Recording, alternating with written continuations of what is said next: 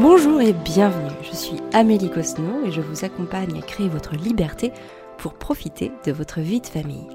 J'ai quitté le salariat en 2009 pour créer ma liberté grâce à l'entrepreneuriat. Tout n'a pas été rose, j'ai vécu des échecs cuisants et des moments difficiles, mais qui m'ont beaucoup enseigné sur la manière de développer sereinement un business, mais aussi et surtout sur la manière de m'accomplir, de grandir et de me développer personnellement. Aujourd'hui, ma mission est de vous accompagner à lancer et développer votre activité sur le web en quête de votre liberté. Ce podcast me permet de vous parler sans tabou des problématiques, des succès et de l'organisation que je mets en place dans mon quotidien d'entrepreneur et de maman de trois enfants instruits en famille. Je souhaite qu'il vous inspire, qu'il vous motive, qu'il vous apporte des solutions à appliquer pour vous-même ou tout simplement qu'il vous rassure. Aujourd'hui, je voulais vous parler de l'échec et de la manière dont on peut se remettre en action après un échec. Parce que quand on se lance dans l'entrepreneuriat, c'est pas toujours rose, il y a beaucoup de choses qui viennent se poser et qui n'aboutissent pas. Il y a beaucoup de choses qu'on veut faire et qui ne réussissent pas. Et donc, très rapidement, on peut se poser des questions, se remettre en cause, s'identifier à son échec et renoncer. Et dans ces moments-là, en fait, il faut se poser la question, qu'est-ce que c'est l'échec? Qu'est-ce que c'est pour vous l'échec? Par exemple, quand j'ai lancé mon entreprise, ma première entreprise en 2010, j'ai tout donné. J'ai travaillé, j'ai charbonné nuit et jour pendant trois ans. J'ai d'ailleurs deux enfants qui sont nés durant cette période-là. Et durant tout ce temps-là, je ne me suis pas versé un seul euro de salaire et j'ai fini au RSA. Vu comme ça, cette photo-là, cet instant là il peut s'apparenter à un échec. J'ai pas réussi, donc forcément j'ai échoué. Mais à ce moment-là, j'ai vraiment posé ce qui était l'échec pour moi. Et en fait, l'échec pour moi, c'était de retourner au salariat. Tant que je retournais pas au salariat, je n'avais pas échoué. Et c'est ce qui m'a permis de m'insuffler la motivation nécessaire à me remettre en route pour pouvoir me dire, ok, comment est-ce que je peux continuer d'avancer dans ce projet entrepreneurial qui me fait vibrer. Comment est-ce que je peux euh, avancer dans cette quête de liberté que je veux, pouvoir décider de mon temps, de là où je vais, de là où je vis, euh, de l'argent que je gagne? Comment est-ce que je fais pour arriver à ça? Et donc, après, après cet échec, je me suis posé des grandes questions parce que se remettre en, en action après un échec, c'est pas forcément toujours évident. Il y a une perte de confiance, il y a une diminution de l'estime personnelle, il y a aussi la honte qu'on peut avoir par rapport à notre entourage. Hein. Il faut bien avoir conscience que moi, à ce moment-là, je ne parlais pas de ce que je vivais professionnellement parlant, je leur disais pas que je ne me versais pas de salaire parce que j'avais peur que si mes amis euh, savaient que j'étais au RSA, qu'ils me rejettent parce que alors je n'aurais plus fait partie de la même catégorie socio-professionnelle qu'eux et du coup ils auraient pu me mettre à l'écart se disant que je n'avais pas les mêmes moyens qu'eux par exemple tout simplement. Donc c'est compliqué de vivre ça quand tous nos amis réussissent, évoluent. En plus à cette époque-là on avait la trentaine, ils étaient en pleine évolution dans leur carrière et nous en fait on était en train de dévaler l'escalier dans le sens inverse. Et ça, je peux vous assurer que c'est très inconfortable et très douloureux à vivre. Surtout quand on n'ose pas en parler. Parce qu'évidemment, donc j'osais pas en parler. Et d'ailleurs, j'osais en parler à personne, même pas à ma famille proche. Aujourd'hui, avec du recul, je peux leur en parler parce que j'ai dépassé ça. Mais à l'époque, on le disait pas. On disait pas qu'on était au RSA, on disait pas que c'était la galère et on faisait vraiment bonne figure comme si tout allait bien et on était en mode de toute façon quoi qu'il arrive ça va bien se passer. En fait c'est juste une, période passagère mais elle va pas s'installer et on sait qu'on va rebondir. On sait pas encore ni comment ni où mais on va rebondir. C'était quelque chose qu'on voulait vraiment et on était prêt à tout pour ça. Donc euh, je vais vous expliquer un petit peu tout, tout ce par quoi je suis passée pour me remettre en action après un échec. Alors évidemment, le mien est gros, c'est quand même, enfin, c'est pas un échec, mais en tout cas, ce que j'ai vécu, c'était quand même assez inconfortable. Donc peut-être que vous vivez des choses similaires et dans ce cas-là, ce podcast va beaucoup vous apporter et surtout vous redonner de l'espoir et vous booster, en tout cas ce que je l'espère. Et si jamais vous vivez des petits échecs, des échecs un peu moins conséquents, qui ont un peu moins de, répercussions négatives sur vos vies, eh ben ça va vous pouvoir vous donner un plan d'action pour continuer d'avancer malgré les choses qui ne fonctionnent pas dans ce que vous entreprenez. Donc la première chose que je vous invite à faire, c'est de poser les solutions. Quand on s'est retrouvé, je me rappellerai toujours, ce mois de décembre, à très froid, moi j'étais en train de, faire des colis dans mon sous-sol noir et frigorifique. J'avais Arthur qui avait 3 ans, qui jouait dans les cartons, Gaspard qui était dans mon dos. Et c'est ce moment-là où j'ai fait stop, stop, je n'en peux plus, je ne veux plus de cette vie-là, ça n'a plus de sens, parce que déjà ça fonctionne pas, on n'y arrive pas, en tout cas pas avec ces méthodes-là. Et le truc c'est que j'avais bien conscience que la boîte que je voulais créer, dans le modèle de réussite que je voulais qu'elle s'incarne, j'allais pas pouvoir y arriver sur le modèle que j'avais construit. C'est ça qu'il m'aurait sûrement fallu une levée de fonds, euh, peut-être avoir aussi un espace, on va dire un siège social physique avec des salariés, un espace logistique. Et c'était pas compatible avec la vie qu'on voulait, la vie de liberté qu'on voulait. Ça rentrait pas dans notre cadre, celui qu'on avait dessiné, celui qu'on avait créé. Et donc à un moment, c'est pour ça que sans scrupule, dans la phase la, la plus abondante de l'année, parce que vous imaginez bien que décembre en e-commerce, c'est l'une des périodes les plus fructueuses, en tout cas celle où il y a le plus de commandes, j'ai tout arrêté j'ai pas voulu. J'ai fermé le site, j'ai honoré mes dernières commandes et basta. On s'est retrouvés comme ça. D'ailleurs, on a passé un super mois de décembre. Du coup, c'était super. On a pu profiter de la magie de Noël euh, et sans être enfermé dans un dans un sous-sol 8 euh, à 10 heures par jour. Bref. Mais à ce moment-là, par contre, évidemment, la situation n'était que précarité incertitude. Donc, quelle est la première chose à faire dans ces moments-là pour ne pas perdre espoir ou pour tout simplement pour ne pas sombrer, pour ne pas couler? Et bien pour moi, ça a été de poser les solutions. Ok, ce que je vis, c'est pas la panacée, c'est plutôt compliqué. Donc, quelles sont toutes les solutions? C'est vraiment balayer l'ensemble des solutions de je recrée quelque chose à je retourne au travail. Et le fait de poser ce qui est envisageable, eh ben déjà moi en tout cas ça m'aide à reprendre confiance et à retrouver mon souffle. Donc par exemple, moi j'avais mis dans le pire des cas, je peux être assistante maternelle parce qu'il était hors de question que je laisse mes enfants à quiconque. À partir du moment où ils sont nés, j'ai eu cette, euh, conviction et, et, cette envie la plus profonde qui soit de ne pas me séparer d'eux tant qu'ils avaient besoin de moi. Donc il était hors de question que je laisse mes enfants à quelqu'un d'autre pour une activité rémunérée pour gagner euh, entre 1500 et 2000, 2500 euros par mois. Fabien, donc mon mari, mon associé, quant à lui, était prêt à retourner dans un service marketing d'une boîte, alors que ce on en joue, dans l'idéal, mais on avait même envisagé le fait qu'il pourrait aller à Paris et faire des allers-retours euh, plusieurs fois par semaine, voire se trouver dans un petit logement pour éviter plusieurs allers-retours sur la semaine. Ça, j'ai envie de dire, c'était notre plan Z, c'est-à-dire celui qu'on ne voulait pas faire. Mais on l'avait envisagé. On l'avait posé, on l'avait évoqué, il existait quelque part, et si jamais rien n'avait fonctionné, il y aurait eu cette option-là. Donc vraiment, poser les solutions, ça permet de se raccrocher à des choses objectives, des choses tangibles, qui vont nous permettre de se dire, ok, je me laisse encore euh, tant de temps pour développer mon projet et pour y arriver. La deuxième chose, ça a été d'être hyper curieux, parce que notre modèle à nous n'a pas fonctionné dans la manière dont on l'a conceptualisé aussi. Donc l'idée, c'était de d'être le plus curieux possible pour envisager tout ce qui va l'être, tout ce qui va être possible pour nous.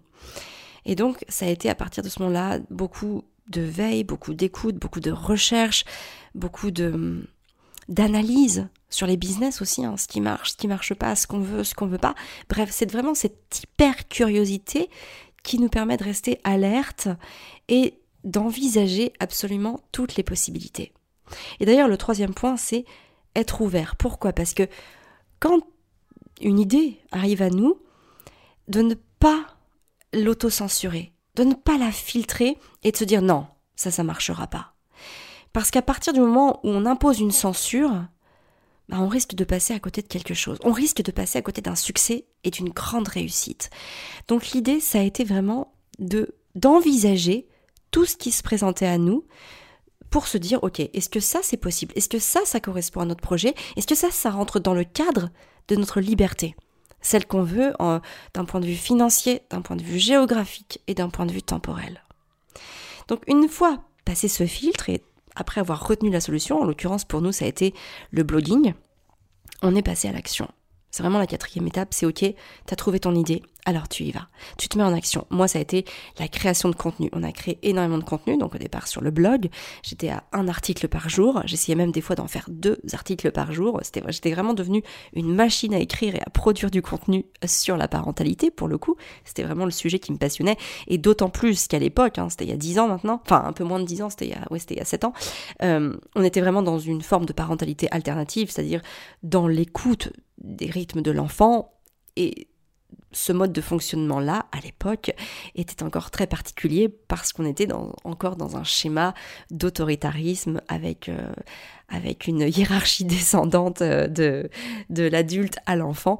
Et donc nous, en fait, on renversait les codes, et notamment avec nos proches, et même sur le blog, on, voyait bien que ce n'était pas encore démocratisé à l'époque, il n'y avait pas beaucoup de ressources d'ailleurs sur le sujet. Et c'est aussi pour ça que je galérais énormément dans ma parentalité, parce que je n'avais pas de modèle, je n'avais pas les schémas automatiques inscrits en moi et j'avais pas forcément de modèle autour de moi ou d'ailleurs moins loin de moi pour m'orienter, me guider dans tous ces moments où je sais plus comment faire, comment est-ce que je peux faire pour euh, bah, ne, pas jeter l'éponge euh, et mettre une gifle à mon enfant par exemple. Donc voilà, je me suis dit que si moi j'avais cette problématique-là, il devrait y en avoir d'autres qui se posent ces questions-là et qui ont peut-être aussi envie de faire différemment, mais qui ne savent pas. Et donc je me suis lancée dans cette création de contenu. Fabien, lui, quant à lui, c'est vraiment orienté sur le référencement SEO pour qu'on puisse remonter dans les moteurs de recherche, que le, que le blog puisse être visité, qu'on puisse avoir de nombreuses visites, qu'on puisse capter des emails pour ensuite vendre nos produits, nos formations, nos ateliers via des séquences mail. Et c'est ce qu'on a fait. Alors ça a demandé quelques mois, bien sûr, et puis surtout qu'on avait quand même cette frousse de, de, vendre notre produit, parce qu'on s'est dit, si jamais cette fois-ci ça ne marche pas, qu'est-ce qu'on va faire? On va retourner euh, à, se poser des solutions dont on n'a pas envie d'envisager la résolution. Donc, euh, donc voilà, c'était assez anxiogène, mais on est passé à l'action, encore une fois, on est, on est vraiment dans cette démarche de passer à l'action, et c'est comme ça que, bah, un beau jour, j'ai osé vendre mon premier atelier. C'était sur la conceptualisation d'une chambre pour enfants, c'est-à-dire d'un environnement adapté euh, aux besoins physiologiques, d'ailleurs notamment de l'enfant, et aussi à ceux de l'adulte qui accompagne l'enfant. Et enfin, la cinquième clé pour se remettre en action après un échec, c'est de s'entourer des bonnes personnes. C'est très important d'avoir conscience que certains sont, ont réussi à être là où vous voulez être. Et donc, qu'est-ce qu'ils ont fait? Ou qu'est-ce qu'ils n'ont pas fait? Qu'est-ce qu'ils ont pensé? Ou qu'est-ce qu'ils n'ont pas pensé? Qu'est-ce qu'ils se sont dit? Qu'est-ce qu'ils ne se sont pas dit? En fait, c'est important d'être en contact, alors de près ou de loin, avec des personnes qui ont réussi à atteindre votre objectif. Et ça, ça a été vraiment la clé. Et je, vais notamment vous raconter une anecdote qui s'est passée quand on a commencé notre première année de mastermind. On est rentré dans un groupe d'entrepreneurs qui organisait des events tous les ans. Et le fait de passer du temps avec eux, parce qu'on avait des rencontres physiques, ou que ce soit à travers les écrans, parce qu'on avait aussi des contacts euh, par messagerie ou par Zoom, etc. En fait, en les voyant faire, on s'est dit c'est possible pour nous. Et c'est comme ça qu'en novembre 2019, on a organisé notre premier Maman épanouie live en physique. Un gros événement, il y avait 300 personnes dans une salle à Paris avec 6 euh, intervenants, euh, une régie, enfin bon bref, vraiment le gros événement. On a mis la barre très haut, mais parce qu'on a vu les autres le faire. Est-ce qu'on l'aurait fait si on n'avait pas été dans ce groupe d'entrepreneurs? Je sais pas, j'aurais pas la réponse. Mais en tout cas, une chose est sûre, c'est que ce cette réalisation a été d'autant plus facilitée qu'on a vu les autres le faire. Et à partir du moment où notre cerveau enregistre que certaines personnes le font, y arrivent, ont des résultats, ça devient possible pour nous aussi. Donc c'est pour ça que s'entourer des bonnes personnes, c'est stratégique. Parce qu'à partir du moment où on voit les autres faire, notre cerveau enregistre que ça devient possible. C'est beaucoup plus facile, beaucoup plus fluide de passer à l'action parce qu'on sait que d'autres l'ont fait, plutôt que de ramer à contre-courant avec des personnes qui ne font pas les choses que l'on veut faire, ou en tout cas les choses qui sont capables de nous mener à notre réussite. Donc ça, c'est vraiment hyper important. Entourez-vous de près ou de loin, comme vous le pouvez, que ce soit seulement sur le suivi de compte, hein, sur euh, les réseaux sociaux, de personnes qui vivent l'objectif que vous voulez vivre parce que à travers leurs messages, elles vont vous en parler. Si vous prenez mon compte Instagram, mes, mes réseaux sociaux même d'une manière générale, je parle énormément de ce que je fais, de ce que je mets en place, que ce soit à travers mes réels ou tout simplement mes petites stories quotidiennes. Je vous montre l'envers du décor, je vous explique ce que je mets en place au quotidien. D'ailleurs, pour aller plus loin, si vous avez vraiment envie de vous lancer, si quelque chose d'important pour vous, je peux vous accompagner, notamment avec le programme Entrepreneur épanoui que j'ai sorti il y a quelques mois et qui me permet de vous coacher, de vous accompagner dans le lancement ou le développement de votre activité en ligne, en quête de votre liberté pour pouvoir profiter de votre vie de famille. Donc tout ça, ce sont des choses qui sont envisagées et notamment parce que je le vois bien, toutes les personnes que j'accompagne aujourd'hui qui sont déjà dans le programme Entrepreneur épanoui, si euh, je leur avais juste dit ce qu'il fallait faire, peut-être qu'elles n'auraient pas réussi avec autant de finesse à avoir, euh, à commencer à avoir des résultats. Donc c'est vrai que la, notion d'accompagnement, la notion de rencontre, même si elle est virtuelle, elle est très importante parce qu'elle permet de débloquer énormément de choses à travers le, les échanges. On, nourrit énormément les projets, on débloque énormément de choses pour passer à l'action. Et ça facilite, ça fluidifie, ça simplifie et ça permet d'aller plus vite, hein, tout simplement. Donc voilà en fait ce que je voulais vous dire pour, euh, pour vous remettre en action après un échec. Parce que l'échec en fait, ce n'est rien d'autre que de renoncer à notre objectif.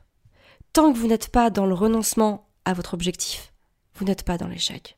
Et surtout, vous n'êtes pas caractérisé par votre échec. C'est peut-être tout simplement que vous n'avez pas écouté les bonnes personnes, que vous n'avez pas eu la bonne méthodologie, que vous n'avez pas suivi les bonnes stratégies, euh, que vous n'êtes pas assez remis en cause. Bref, ça peut être plein de facteurs externes à vous qui ont fait que ça a échoué. Et c'est pas forcément vous qui avez échoué. Au contraire, grâce à la remise en cause et au fait de, faire, de mettre en pratique les stratégies qui fonctionnent, ça va vous permettre d'aller vers votre réussite. Et c'est ça qui est important. C'est vraiment ça le plus important. L'échec, c'est juste renoncer. Tant que vous n'êtes pas dans le renoncement, vous n'êtes pas dans l'échec. Donc vraiment, euh, nourrissez-vous de ce message aujourd'hui, notamment si vous vivez des échecs. Je sais que des échecs, on peut en vivre à plein d'échelles. Ça peut être des tout petits échecs, par exemple. Enfin, des tout petits échecs, je veux dire, par exemple, bah, vous avez, vous vouliez faire quelque chose et puis vous n'avez pas eu les résultats que vous avez, que vous attendiez. Ça peut être vécu comme un échec, mais non. L'échec, c'est renoncer. Tant que vous n'avez pas renoncé, vous n'êtes pas dans l'échec. Ok? Donc, posez toutes les solutions. Soyez curieux. Restez ouvert. Passez à l'action et entourez-vous des bonnes personnes. Et si vous avez besoin d'aller plus loin pour vous faire accompagner quotidiennement, je suis là avec le programme Entrepreneur épanoui. D'ailleurs, si ça vous intéresse, je vous mets un lien dans la description de ce podcast pour vous en dire plus sur ce que cet accompagnement peut vous apporter, en l'occurrence ce que je peux vous apporter dans le lancement et le développement de votre activité, même si vous partez de zéro et même si vous n'avez pas encore votre idée d'activité en tête. Voilà, bah écoutez, j'espère que ce podcast vous aura plu, qu'il vous aura inspiré, qu'il vous aura rassuré, qu'il vous aura reboosté. En tout cas, moi je vous donne rendez-vous la semaine prochaine pour un nouvel épisode. D'ici là, prenez bien soin de vous pour prendre soin de ceux que vous aimez.